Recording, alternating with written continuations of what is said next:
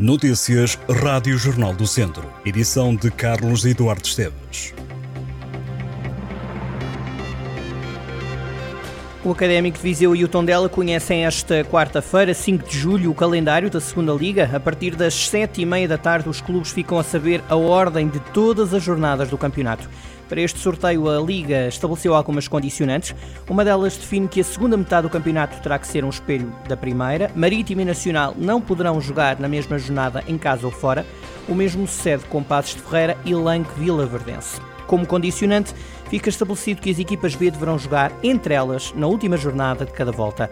Na edição 2023-2024 da Segunda Liga estão em competição três equipas das Ilhas, da Madeira, Marítimo e Nacional, dos Açores, o Santa Clara. Daqui surge outra condicionante.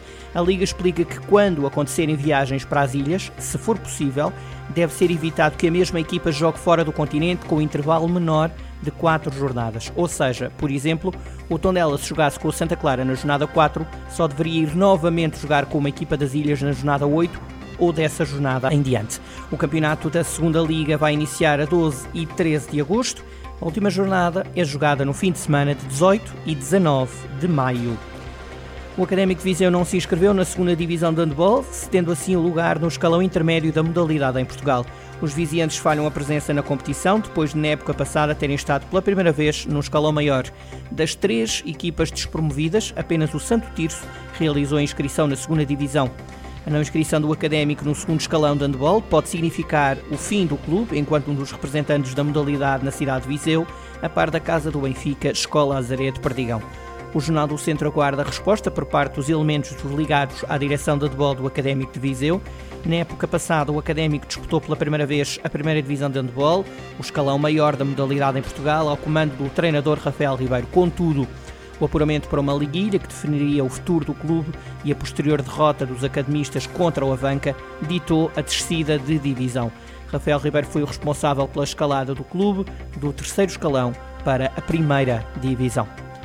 A duplicação do IP3 com perfil de autoestrada entre Viseu e Santa Combadão arranca em 2024, num investimento de 130 milhões de euros, disse o deputado socialista João Azevedo, tal como o Jornal do Centro tinha noticiado.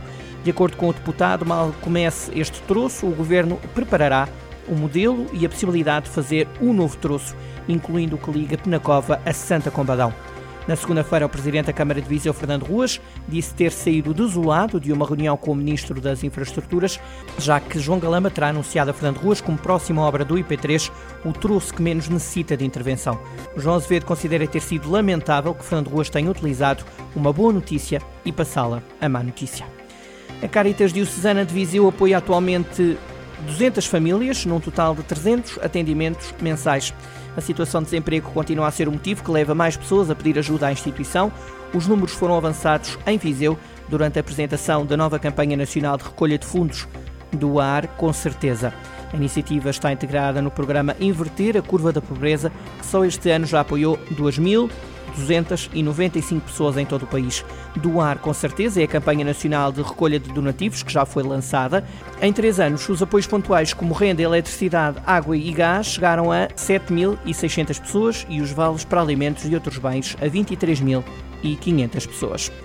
Menos um dia de programação, menos dois concertos e um projeto a menos. Assim será a edição deste ano do Que Jazz é Este.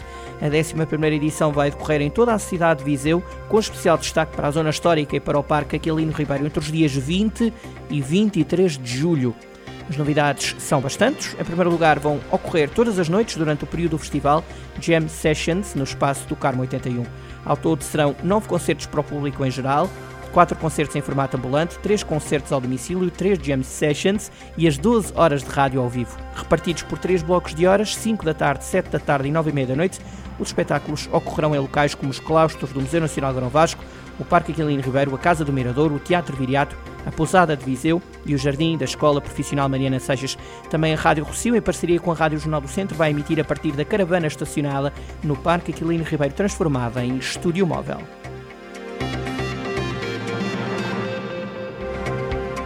Estas e outras notícias em jornaldocentro.pt